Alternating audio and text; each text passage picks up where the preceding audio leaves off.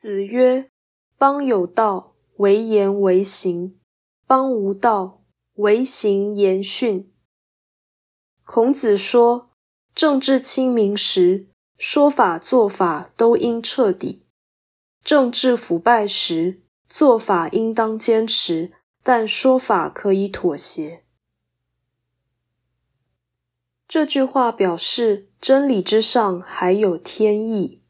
在正常的情况下，人应该坚持他的言行标准；但在非常的情况下，人必须更重视权宜。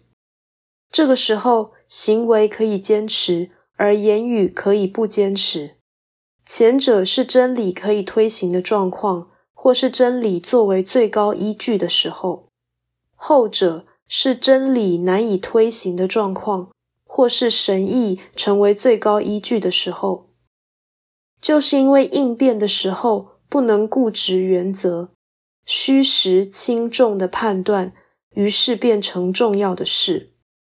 唯行言训可以避免灾祸，而无损于正义，所以可取。